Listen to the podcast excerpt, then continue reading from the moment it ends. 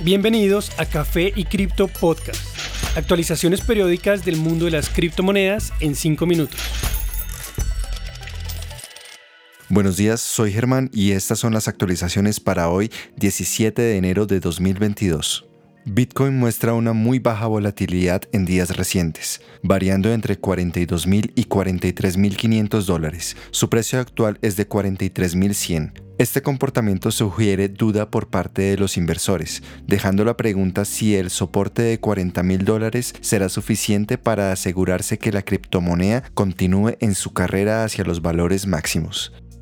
Ethereum también muestra poca variación. Al momento su precio es de 3.350. En 3.500 se ubica la curva de precio promedio o EMA de 200 días. Este es un punto donde se ha visto mucha acción en los últimos meses, su última gran resistencia antes de los 4.000 dólares.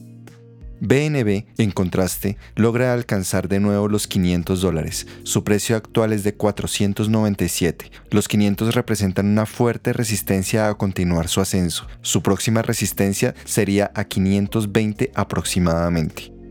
Solana tampoco varía considerablemente, se mantiene a 148 dólares. Su próximo objetivo potencial sería a 170 dólares. Cardano continúa su recuperación, con precios ascendentes casi todos los días desde hace una semana. Su valor actual es 1.42 y su próximo objetivo es a 1.52 aproximadamente.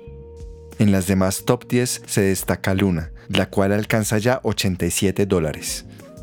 En noticias, Eduardo Páez, el alcalde de Río de Janeiro, planea invertir el 1% del tesoro de la ciudad en bitcoins. De hacerlo, la megaciudad se convertiría en la primera ciudad de Brasil en comprar la principal criptomoneda como un depósito de valor.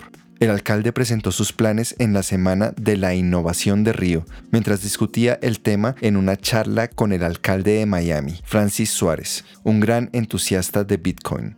Vamos a alcanzar Crypto Río e invertir el 1% de nuestro tesoro en Bitcoin, fueron las palabras de Páez.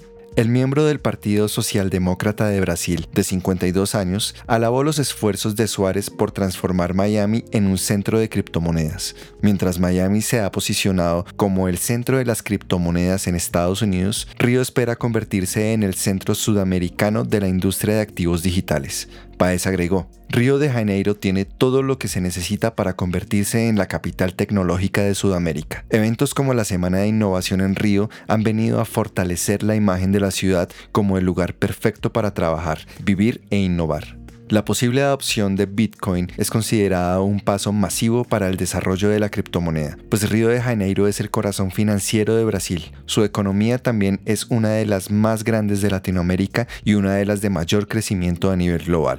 En línea con esta potencial inversión, Páez está buscando proveer un descuento del 10% sobre los impuestos pagados con Bitcoin. El año pasado, el líder de Miami mostró similares intenciones, diciendo que permitiría a los residentes pagar impuestos en Bitcoin en vez de dólares. Este no es el primer político brasilero en mostrar simpatía hacia las cripto. En noviembre del 2021, el congresista Luis Alves propuso una ley para que los trabajadores recibieran sus pagos en Bitcoin. Esto refleja la gran aceptación a las criptomonedas que empieza a crecer en América Latina, la cual se hace más evidente cuando es apoyada directamente por sus políticos, en especial el alcalde de una de las ciudades más importantes de la región.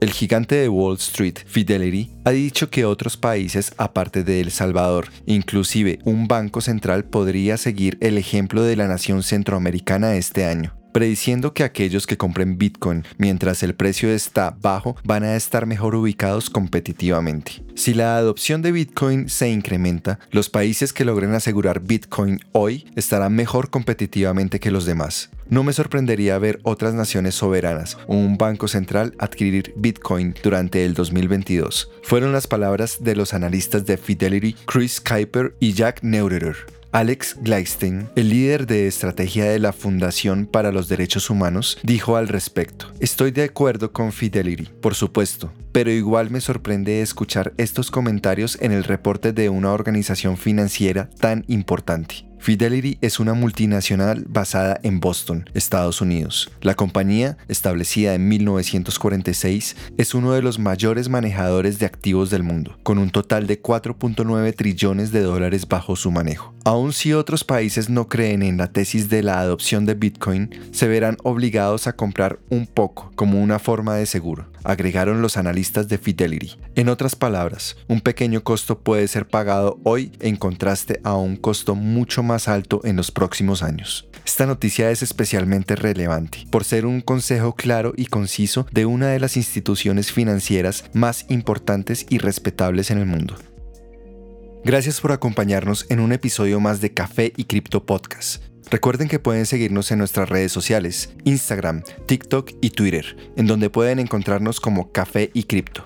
Y recuerden, la cadena de bloques vino para quedarse.